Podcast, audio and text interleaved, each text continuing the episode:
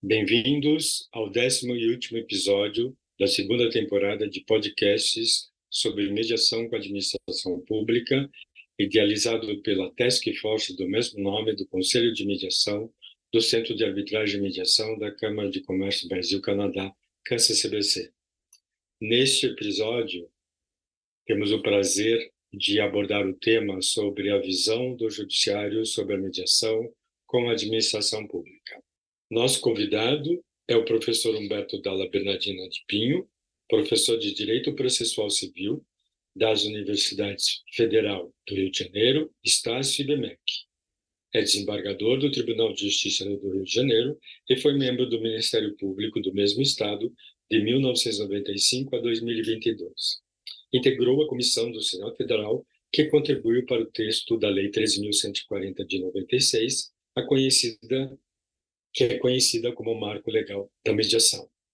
E quem vai fazer a entrevista de hoje com ele é o Dr. Ricardo Apegliano, que é vice-presidente do Câncer CBC, atua como advogado, é árbitro há mais de 25 anos, com vasta experiência em contencioso civil, operações societárias e arbitragem, tanto em âmbito nacional quanto internacional. Ele é mestre, doutor e livre docente pela Faculdade de Direito da Universidade de São Paulo.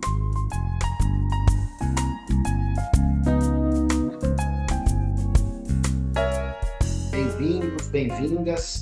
Este é o décimo episódio do podcast de mediação com a administração pública do Câncer CBC. Eu sou Ricardo Aprilhano, vice-presidente do Câncer CBC, e hoje tenho a honra de receber o Dr. Humberto Dalla, professor titular da UERJ, desembargador do Tribunal de Justiça do Rio de Janeiro, meu outrora meu colega de diretoria do IBDP. Dala, muito bem-vindo. Você encerra com, com, com, a, com o nosso bate-papo, nós vamos encerrar a segunda temporada desse podcast.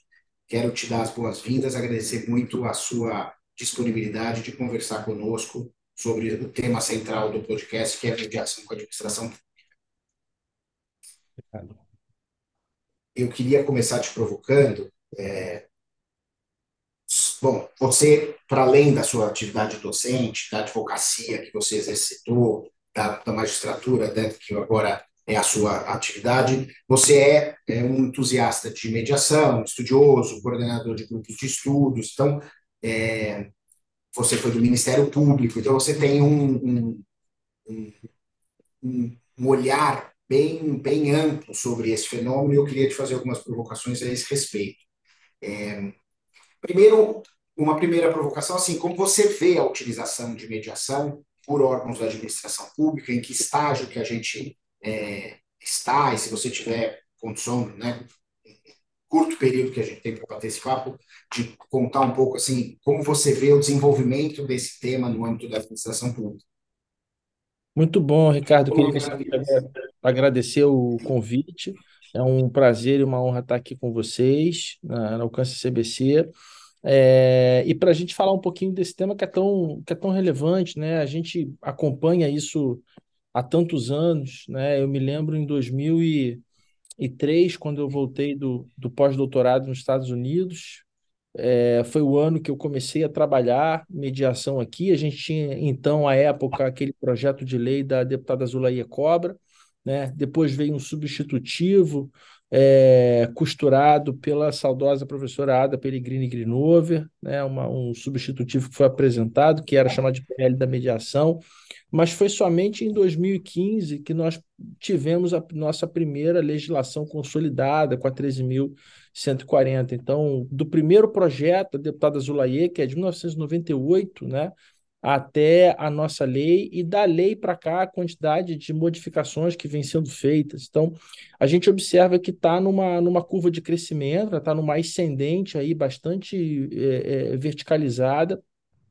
Num primeiro momento, a gente observava muita restrição, né, os órgãos públicos. Eu fui do Ministério Público 26 anos, né, o Ministério Público é uma das instituições mais refratárias é, é, aos acordos, né, não, não entendia que aquilo poderia ser um sinônimo de impunidade ou que aquilo poderia ser um sinônimo de incentivo ao descumprimento das obrigações, né? Então eu descumpro e aí depois eu vou lá e faço um acordo, quando na verdade a gente está falando de uma forma de racionalização da prestação jurisdicional, né? uma fórmula que é universalmente aceita é, é, é, nos, nos países civilizados, nos países nos quais nós nos inspiramos para o nosso ordenamento jurídico. Né? A gente tem hoje uma, uma verdadeira pleiade de ferramentas, né? no direito sancionatório a gente tem o acordo de leniência e a, o acordo de não persecução civil, no direito penal, né, que não deixa de ser uma espécie, ainda que em sentido lato, de acordos com a administração, né? só que no âmbito penal a gente tem desde 95 a transação penal, suspensão condicional do processo, depois tivemos o acordo de colaboração premiada, o acordo de não persecução penal, né? Em 1998, com a aquela modificação que foi feita na lei de introdução às normas do direito brasileiro, a gente passou até aquela cláusula geral de acordo lá do artigo 26, uh, ah, a lei de mediação lá do artigo 32 a 40, ela traz também uma série de regras importantes. Estamos chegando hoje aí às raias aí de novos instrumentos, né? O Tribunal de Contas, TCU, sob a gestão do ministro, do ministro Bruno Dantas, já nos traz aí a figura do TAG, o termo de ajuste e gestão, que vem sendo reproduzidos por outros é, tribunais. No âmbito disciplinar, algumas instituições já estão inserindo o ANPD, o Acordo de Não Persecução Disciplinar. O Ministério Público do Rio de Janeiro foi precursor nisso, com vários acordos celebrados aí para pequenas é, infrações. Uh, a legislação da transação tributária, né, aprovada em 2000, depois renovada em 2002 e agora com essa nova lei de setembro de 2023 disciplinando o tema e as perspectivas de mediação é, tributária, é, arbitragem tributária, né, projeto de lei aí já apresentado, que agora está com a sua com seu exame aí sobrestado por causa é, é, é, do novo sistema tributário que está sendo gestado. Então eu vejo com, com, eu vejo com muito bons olhos, Ricardo. Eu acho que a gente saiu de um primeiro momento em que havia muita desconfiança, é, havia um pensamento majoritariamente contrário, né, oposto aos acordos. A própria advocacia pública não se sentia muito segura né, de fazer os acordos, e hoje a gente tem, está chegando aí num, num, momento em que é, a solução consensual será, né, assim como já deveria ser há muito tempo, será a regra, né, a tentativa prévia do acordo, a tentativa do acordo que deve anteceder o ajuizamento da ação, mesmo nas demandas envolvendo o poder público. Esse é o cenário que a gente visualiza aí para os próximos anos. É, é, é, pois é, muito, muito interessante essa evolução, e é usado que, como são muitas manifestações legislativas, né, pra, pra, claro que elas são, elas tendem a ser também um, um propulsor da mudança de mentalidade, né? Você, a gente já fala um pouco mais sobre isso, sobre essas resistências que havia antes, mas é, é interessante ver como a própria noção de disponibilidade vai sendo atualizada, né? Ou a, ou a a abrangência da, com o conceito de indisponibilidade do interesse público vai, vem sendo reduzida e aí com isso mais personagens passam a compreender que não só é possível, como em muitas situações faz todo sentido, né? É, então, assim, é, é, esse, talvez a gente possa dizer assim que nós temos um, um momento que essas coisas vão se amadurecendo, um arcabouço normativo é, favorável, é, tudo meio pronto para isso se desenvolver em termos práticos, não é? é? Você tem essa visão também? Eu acho que sim. Eu acho que a gente está, a gente demanda, né, não só uma evolução é, técnica, legislativa, mas mais do que isso, uma evolução cultural. Né? Eu acho que no primeiro momento a gente já tinha as ferramentas, né? a, a, a própria resolução é, 125 do CNJ de 2010, né? O Brasil teve uma, eu, eu, sempre digo isso nas, nas aulas, o Brasil tem uma situação extremamente pitoresca, porque durante cinco anos, de 2010 a 2015, nós tivemos uma resolução que regulamentava uma lei que não existia.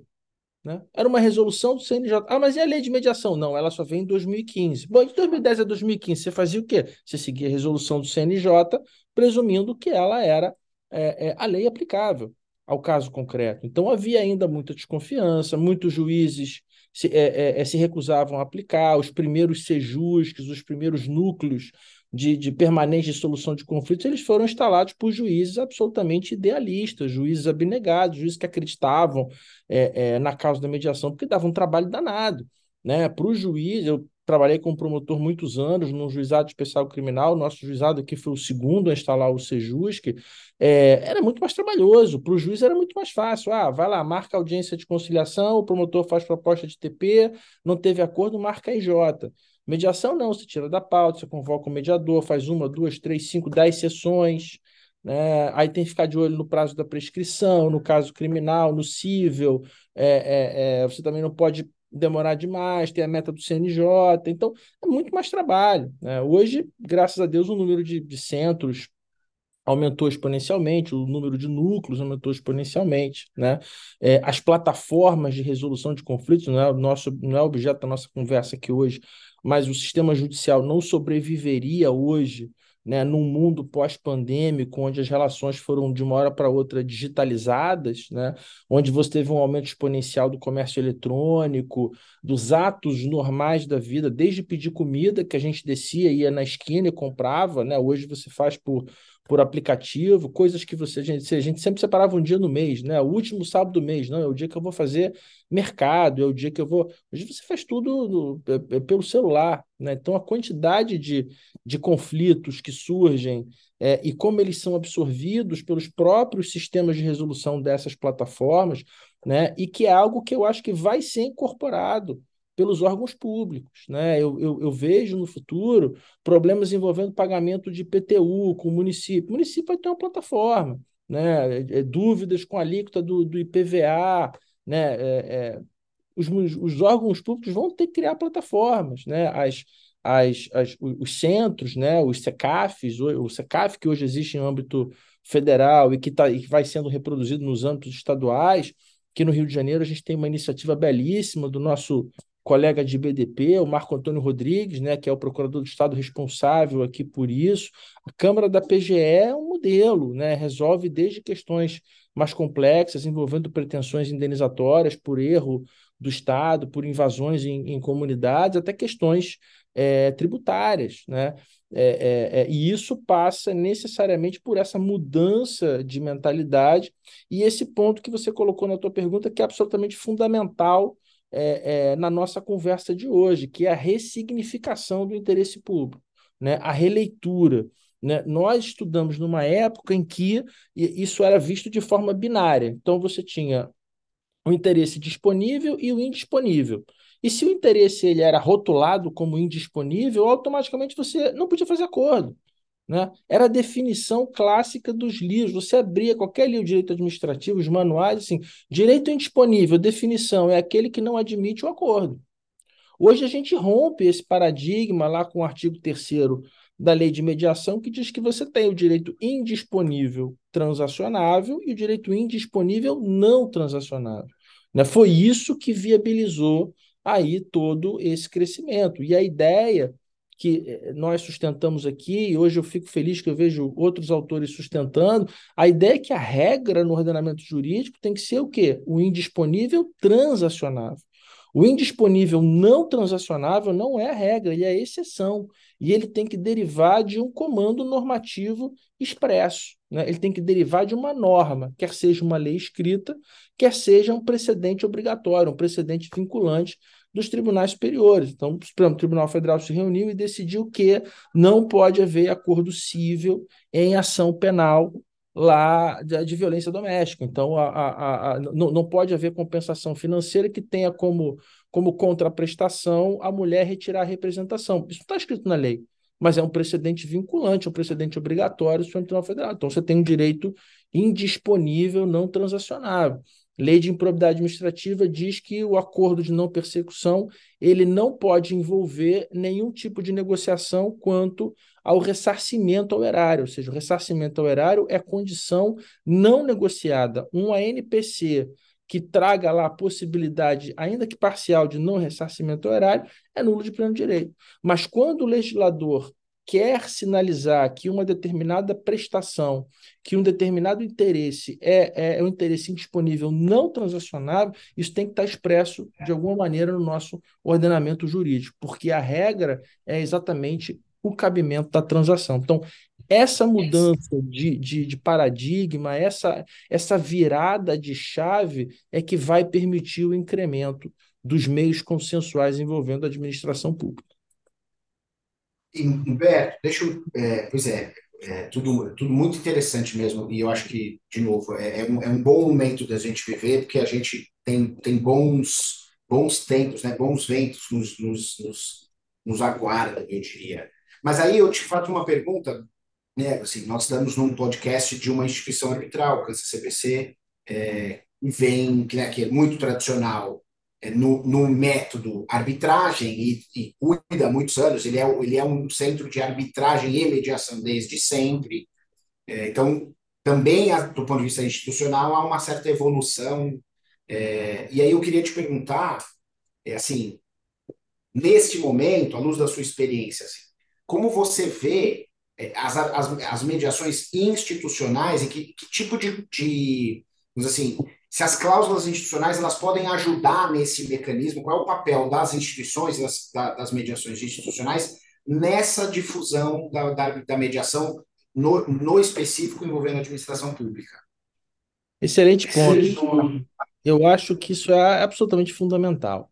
Né? Eu costumo dizer que a, a, nós estamos trabalhando essa ideia de mediação aí há mais de 20 anos, né? desde 1998, antes, os primeiros trabalhos são de 1995, né? Nós vamos vai fazer 30 anos aí que, que a, a, essa ideia de mediação está sendo aos poucos, desde que a Argentina mudou a lei pela primeira vez, né? Mais próximo de nós aqui, nos nossos vizinhos, é que a gente começou a pensar nisso, né? As, as primeiras instituições brasileiras é, é, de mediação, os primeiros autores, os professores que voltavam de algum curso de mediação, o pessoal fazia lá o POM em Harvard, né, ou fazia lá o curso da, da, da, da ICC em Paris, enfim, o pessoal começou a trazer esses influxos aí, essas ideias para o direito brasileiro, né? Foi a partir daí que a gente começou a pensar e repensar.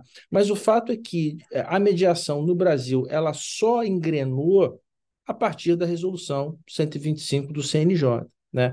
E aí eu acho que nós estamos num ponto agora, que eu costumo brincar aqui com os alunos, é que nem você pegar o teu filho e botar para andar de bicicleta. Se você botar para andar de, de, bicicleta, ele vai ficar com medo. Aí você põe o quê? Você põe as duas rodinhas do lado da bicicleta, até ele pegar durante uma semana, duas semanas. Depois que ele pegou segurança da bicicleta, você tem que tirar as rodinhas, porque se você não tirar as rodinhas, a bicicleta não consegue sequer desenvolver velocidade, né? Ela fica arrastando uma roda na outra, desequilíbrio, ele pode cair.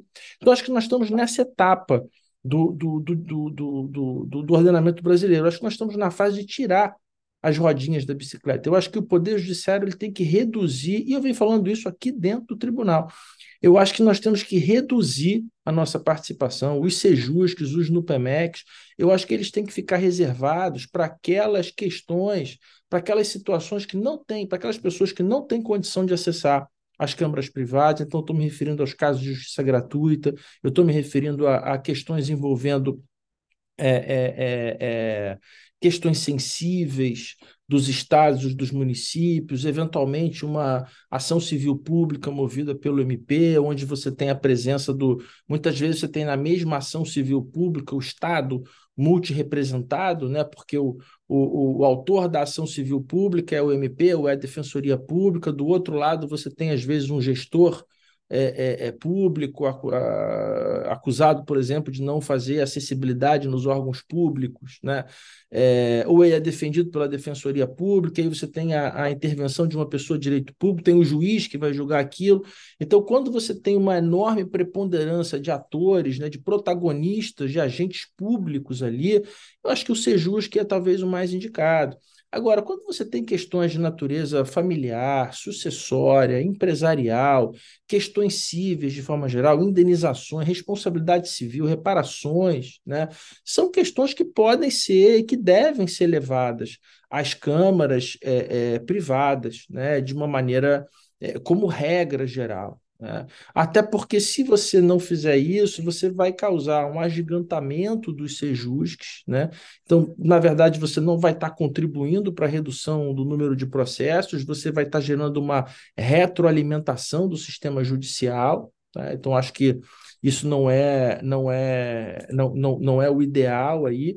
E hoje nós temos câmaras extremamente bem preparadas, como é o caso da CCBC, que tem roda um volume né, de arbitragens, tem um corpo de ato de mediadores com expertise é, internacional, são pessoas acostumadas a realizar procedimentos dentro e fora do país. Né? Então, acho que nós estamos nesse momento de tracionar o desenvolvimento dessas câmaras privadas. Já temos um número, um volume né, de mediadores preparados no, no, no, Brasil, já temos essa mudança de mentalidade. Hoje é razoavelmente comum, né? muitas vezes o cliente procura o advogado, procura... não, mas não dá para a gente fazer um acordo. Né? Essa ideia que a gente vem falando há tantos anos, né? olha, primeiro você tenta o acordo, se você não conseguir o acordo, aí você deduz a sua pretensão em juízo. Isso otimiza, isso racionaliza a prestação jurisdicional. Ah, não pode fazer um acordo em juízo? Pode, mas aí você já deflagrou, daí você já, já contundiu. Na petição inicial você já, já foi muitas vezes um pouco mais enfático. O sistema ideal é esgotar os meios de acordo antes do ajuizamento do processo e deixar essa via aberta caso né, por algum motivo, aquele acordo que não se mostrou factível no primeiro momento, que essa via se mostre é, possível durante o processo. É, não, e isso, isso que você está dizendo, quando a gente pensa no específico de mediações empresariais, é, elas têm, um, talvez assim, eu queria te ouvir, porque me parece que elas têm um campo ainda mais propício para essas mediações institucionais. Eu até tenho a impressão que isso, isso em geral, estivéssemos tratando de conflitos privados. Mas como nós, assim, aqui pensando na administração pública, nas muitas situações em que ela é contratante, que ela é concedente, que ela é, é parceiro né, de uma parceria público-privada, enfim, a série de contratos mais complexos que a administração pública pode se envolver, é, me parece que essas, essas mediações, assim, elas, um, devem ocorrer, e dois, elas, elas por até proteção dos interesses envolvidos, é, é, é prudente que elas sejam institucionais. Eu queria te ouvir um pouco sobre isso, assim, até como, como é que a gente é, concebe e, aspas, vende a mediação como um mecanismo mais de, com menos custo, com mais, mais eficiência no método para a solução do conflito. Eu, eu acho que, a, que, a, que as câmaras elas oferecem o melhor custo-benefício. Né? É, talvez numa situação muito excepcional, talvez aí num caso muito fora da curva, uma mediação ad hoc, uma, uma mediação é, tratada direta com um profissional, talvez num caso aí de uma, de uma enorme expertise, de pessoas muito expostas do ponto de vista público, né, atores, cantores famosos, enfim, talvez até se justifique uma mediação ad hoc, mas eu acho que na enorme maioria dos casos, a mediação institucional né, ela, ela é a opção é, de melhor custo-benefício, mais rápida, mais segura, né, mais previsível. Né, a previsibilidade está intimamente ligada com, com segurança jurídica, e eu acho que é o caminho, né, a partir da experiência bem sucedida que se teve com a arbitragem. Né? A lei da arbitragem também, desde é, lá de 1996, ela permite não só a arbitragem institucional, como a arbitragem ad hoc. E o que a gente observa hoje é um, um, uma opção é, maciçamente, né, amplamente majoritária pela arbitragem é, institucional, né? por uma série de questões. Você tem uma fórmula, você tem um modelo que já está funcionando, você tem um quadro é, de árbitros de altíssima confiança, de expertise, você tem instituições que muitas vezes são é, internacionais, né, que estão acostumados a lidar com ordenamentos jurídicos diversos, né? Você tem cases de sucesso, você tem uma reputação, não só a reputação da Câmara, mas a reputação dos árbitros, dos mediadores que fazem parte do corpo daquela Câmara. Então, você tem uma série aí de, de, de vantagens, né, quando você vai lidar com questões que envolvem um volume de dinheiro, um volume de investimentos considerável, né? Você tem que reduzir ao máximo os seus riscos. Então, eu acho que nós estamos aí muito bem servidos em termos de mediação institucional e acho que a tendência é, é deve ser essa. É, e aqui a gente talvez dá tempo para fazer também um social um comentário. Você mencionou bem, né, os marcos legais de 2015. É, 2015 tem a reforma da lei de arbitragem também, a lei do CPC explicitamente consagrando a mediação, a conciliação, esses métodos e é, é, ótima tua observação, né? Ele dando, ele se tornando a lei que o CNJ regulamentou, ele se tornando as leis que o CNJ regulamentou ao instituir aquela verdadeira política pública de solução adequada, né? É, mas a, mas a, aqui, de toda forma, quando envolve órgãos públicos, o elemento legalidade é sempre um elemento importante, inclusive do ponto de vista da atuação do agente público. Tá? Daí, esses marcos legais serem asseguradores da atuação dos agentes públicos. Eu queria te perguntar, você antes de, de ir para o TJ, é, você, né, como disse, você atuou muitos anos no Ministério Público. Eu queria te, te ouvir um pouco assim, é, para além do que você disse que havia uma resistência, como você, como você pa, passou por lá muitos anos, eu queria te, te, ouvir um pouco sobre essa, se houve evolução, que, que, que se você viu mediações, assim, como você viu esse, esse, esse cenário, essa, essa circunstância no contexto do Ministério Público? É, eu, eu, eu entrei no Ministério Público do Rio em 1995 e fiquei até 2022. Né? Então, passei por várias áreas, do civil ao criminal, fazenda pública, enfim. É, eu acho que a partir de 2010, com a resolução 125, a gente observa é, que a resolução ela deu uma, uma margem de segurança jurídica, né? ela, ela, ela viabilizou. Muita gente tinha ainda essa essa questão, falava, ah, mas não tem lei, não tem resolução, não tem um ato normativo, então acho que a resolução 125, ela foi absolutamente fundamental dentro dessa ideia, né, de, de criar, como, a, como o, o, a própria resolução diz, né, uma, uma política pública de resolução adequada de conflitos. Né? Eu acho que é, essa, essa é a grande marca, assim, eu, eu bati muito nessa tecla na, na, na tese de, titularidade na UERJ. Quer dizer, a, a gente passou por uma primeira fase onde se discutia a acessibilidade né, as ondas do Mauro Capelletti, enfim. Depois a gente foi discutir a instrumentalidade, depois a gente foi discutir a efetividade, depois a gente foi discutir a adequação. Então está na hora da gente discutir a pacificação, quer dizer, qual que é o instrumento que tem a aptidão, qual que é o instrumento que tem as melhores condições de viabilizar a pacificação. Não é só a decisão, não é só a resolução do caso concreto, é você efetivamente criar uma situação que aquelas pessoas se considerem, ainda que parcialmente, satisfeitas né, com aquilo e não voltem a procurar o Poder Judiciário, não voltem a contundir, não voltem a dar origem a novas, a novas demandas, a novos processos judiciais.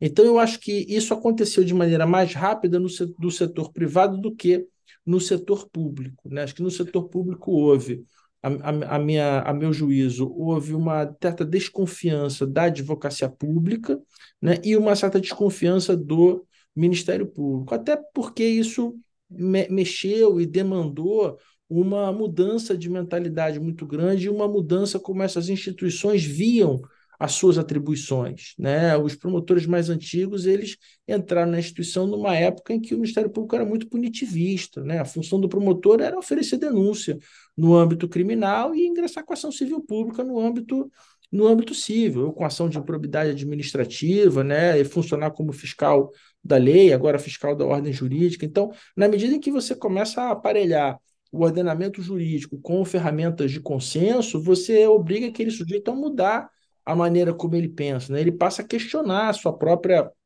atribuição, a sua legitimidade, né? É, é, demanda que ele repense a maneira como ele vai atuar, né? E, e num primeiro momento a tendência normal das pessoas é resistir a mudança. A mudança vai tirar você da sua zona de conforto, a mudança vai te obrigar a estudar um negócio novo, a mudança vai te obrigar a repensar as tuas rotinas, mudar as tuas rotinas de trabalho. Então, via de regra, existe uma resistência natural à mudança em qualquer ser humano, em qualquer situação.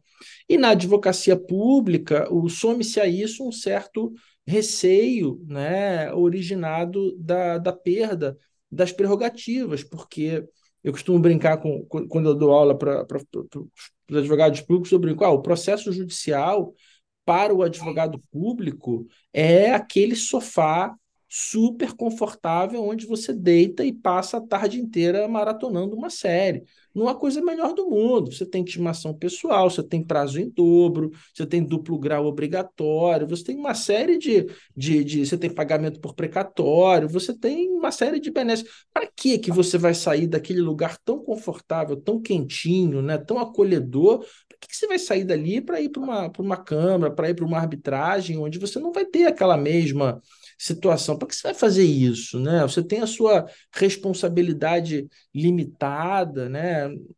tanto que você vê que, que, um dos dispositivos, a meu ver, mais importantes da, da lei de mediação da 13.140 para viabilizar é, que os advogados públicos diminuíssem a resistência ao acordo é o artigo 40 da lei, que estabelece expressamente que o advogado público não pode ser responsabilizado por um mau acordo, digamos assim, salvo nos casos de dolo ou fraude. Né? Dispositivo é absolutamente necessário, porque imagina, um procurador do Estado faz um acordo numa, de, numa determinada questão envolvendo lá 20 famílias, né? um, de, um, um desabamento, um, uma operação policial mal numa comunidade. Ele faz um acordo e fecha lá um acordo por 200 mil reais, por exemplo.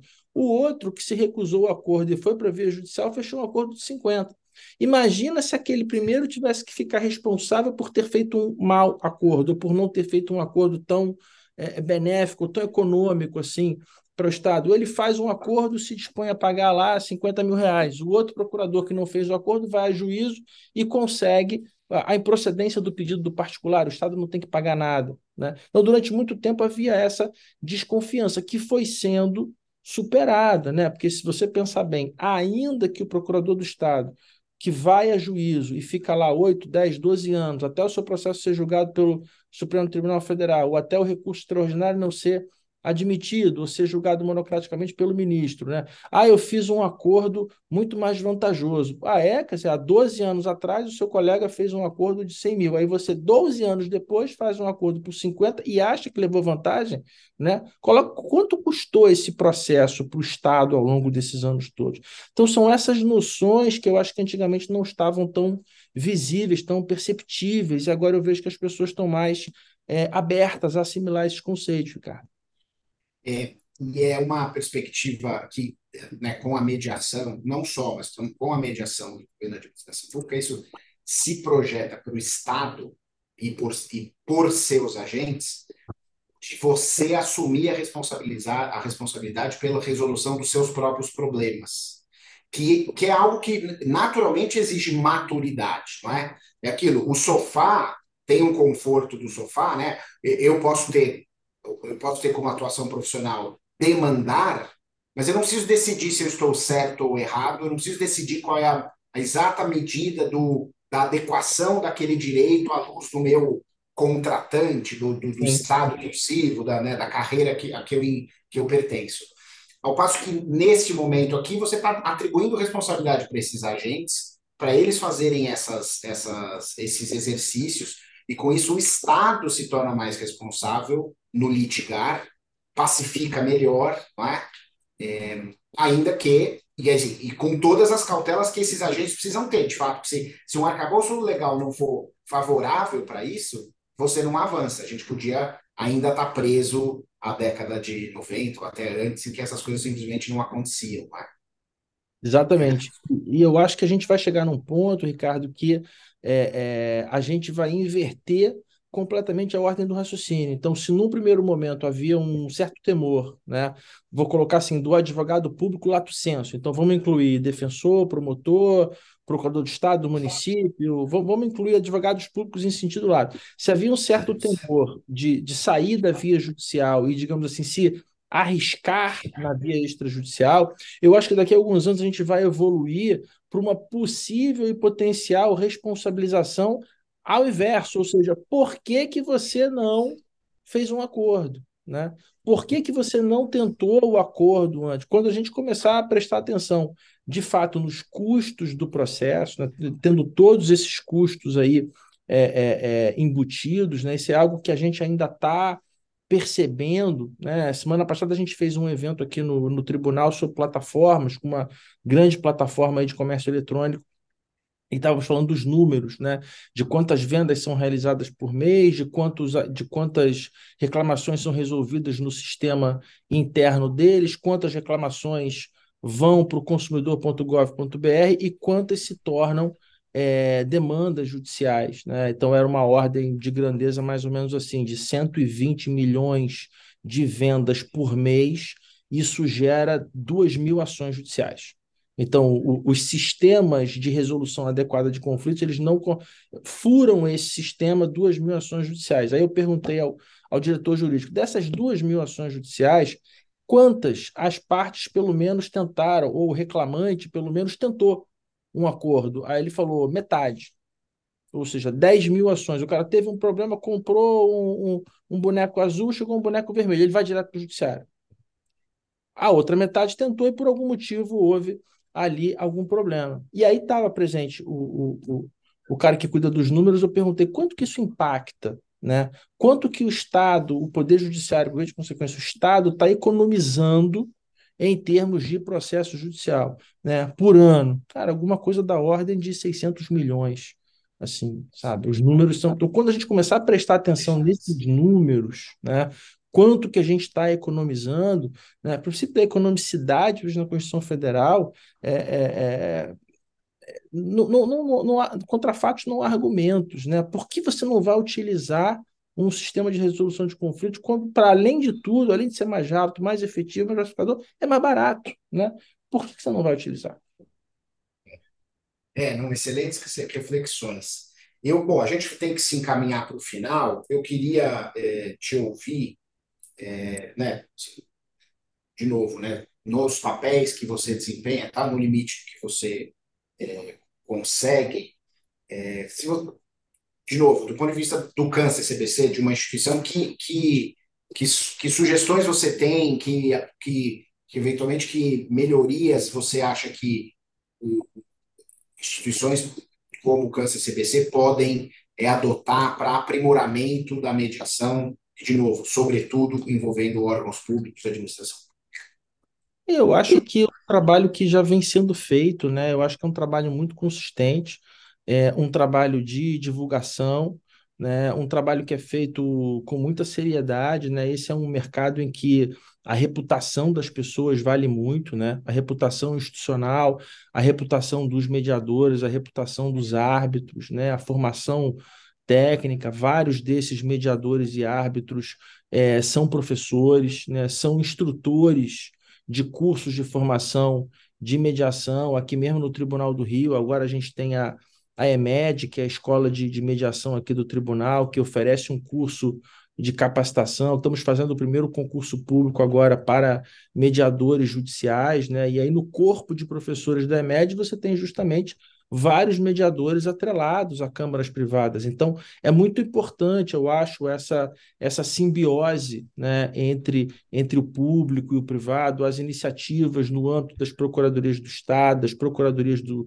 do município, né, a ideia de você espelhar a SECAF, né? a ideia de você utilizar essas câmaras ali muitas vezes para massa, né? aquela massa que está disputando ali se vai pagar eh, mil ou dois mil de PTU, aquela... mal comparando hoje, a gente tem uma massa de litígios envolvendo execução fiscal né? que consegue ser maior ainda do que a massa envolvendo consumidores. Né? Quando a gente tira os números aqui do sistema do tribunal, o número de processos discutindo execução fiscal, e aí assim, você está discutindo 40 reais, 50 reais, 100 reais, sabe? Obviamente que esse tipo de demanda não, não é factível levar isso levar isso para uma Câmara privada. A Câmara privada não, não foi criada para isso. Tá? Mas é factível que a administração pública crie a sua própria Câmara para absorver essa massa. Né? Demandas mais estratégicas, né? questões envolvendo concessão, relicitação, equilíbrio econômico financeiro, aí você leva para as câmaras privadas, onde você vai ter ali um corpo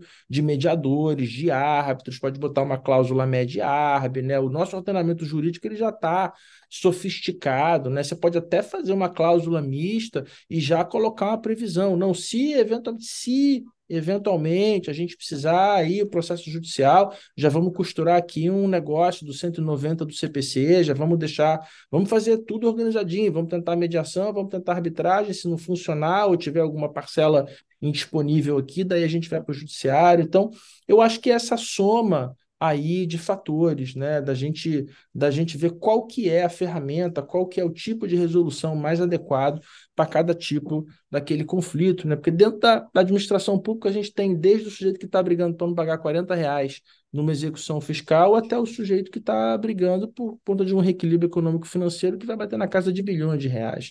Então a gente precisa realmente mais do que nunca estabelecer prioridades, metas e qual é a ferramenta mais adequada para aquele conflito. Excelente. Bom, então com isso a gente, papo de aí longo, a gente vai deixar uma convocação aqui para a terceira temporada, que em breve será anunciada, mas é, como, como esperado, foi um, excelente papo, Humberto, muito obrigado. É, a gente te agradece demais e acho que essa, essas interações entre os diferentes personagens, ela é, essas interações elas vão ser fundamentais para a gente seguir desenvolvendo a mediação, seguir, seguir desenvolvendo métodos adequados. É, um abraço para você, muito obrigado, e com isso a gente encerra a segunda temporada do podcast de mediação com a administração pública do Câncer CBC. Abraço, Beto, muito obrigado. Obrigado, pessoal, obrigado, Ricardo, foi um prazer. Valeu.